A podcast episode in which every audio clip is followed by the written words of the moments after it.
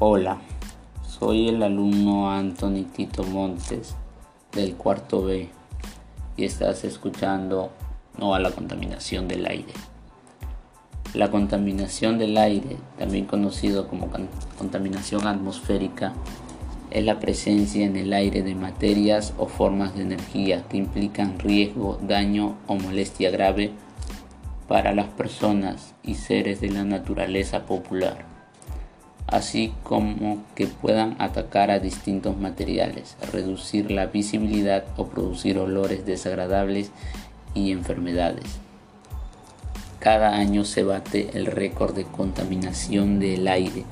En el año 2019 se alcanzaron casi 40 mil millones de toneladas de CO2 en la atmósfera, superando el registro del año anterior sin medidas eficaces. Los efectos de la contaminación atmosférica serán nefastos para la vida en la Tierra. El, cambio climático seguirá avanzando a gran escala y producirá todo tipo de fenómenos adversos como el crecimiento del nivel del mar, el incremento de las sequías, el aumento de temperatura global, entre otros. Pero esto no es un problema reciente. Desde la revolución industrial que inició en la segunda mitad del siglo XVIII, los procesos de producción en las fábricas, el desarrollo de transporte y el uso de los combustibles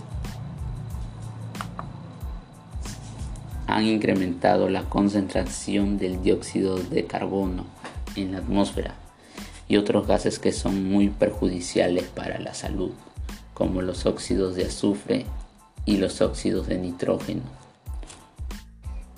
¿Cómo se produce la contaminación del aire?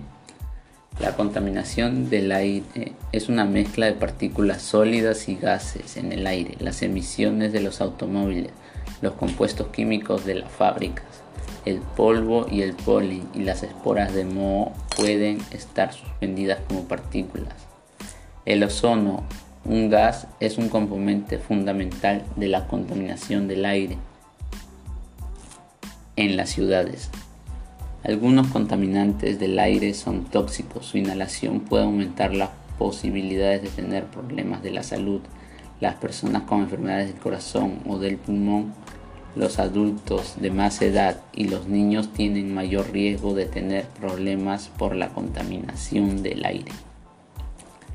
La producción del aire no ocurre solamente en el exterior, el aire en el interior de los edificios también puede estar contaminado y afectar tu salud. ¿Cómo nos afecta a todos nosotros la contaminación del aire? Según la OMS, la Organización Mundial de la Salud, la contaminación atmosférica urbana aumenta el riesgo de padecer enfermedades respiratorias agudas como la neumonía y crónica, como el cáncer del pulmón y las enfermedades cardiovasculares. La contaminación atmosférica nos afecta tanto a corto como a largo plazo. Sus efectos secundarios son más susceptibles de sufrirlo los niños, ancianos y personas que sufren alguna enfermedad. Las personas que mueren anualmente por los efectos secundarios de la contaminación atmosférica urbana ascienden a más de 1.3 millones de personas. De estas muertes, más de la mitad se suceden en los países desarrollados, ya que las personas que residen en ciudades con nivel de contaminación atmosférica elevado padecen más enfermedades cardíacas, problemas respiratorios, cánceres de pulmón y alergia. ¿Cuánto contamina una persona? Cada año los seres humanos liberan una cantidad cada vez mayor de dióxido de carbono, CO2, a la atmósfera.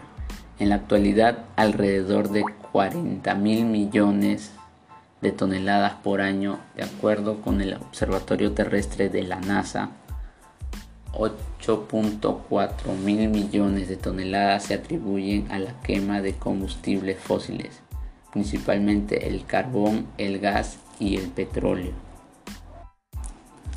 Conclusión. El aire que rodea la superficie terrestre se llama atmósfera.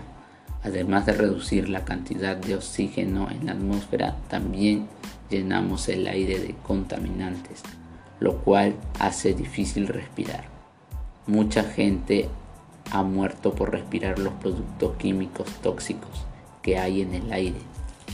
La contaminación atmosférica, especialmente los provenientes de los automóviles, también causa lluvia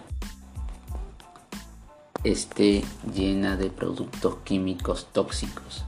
A este tipo de lluvia se le conoce como lluvia ácida. Los productos químicos caen en nuestros lagos, ríos y suelos. El dióxido de carbono producido cuando quemamos combustible fósil evita que la atmósfera pueda liberar algo de su energía térmica.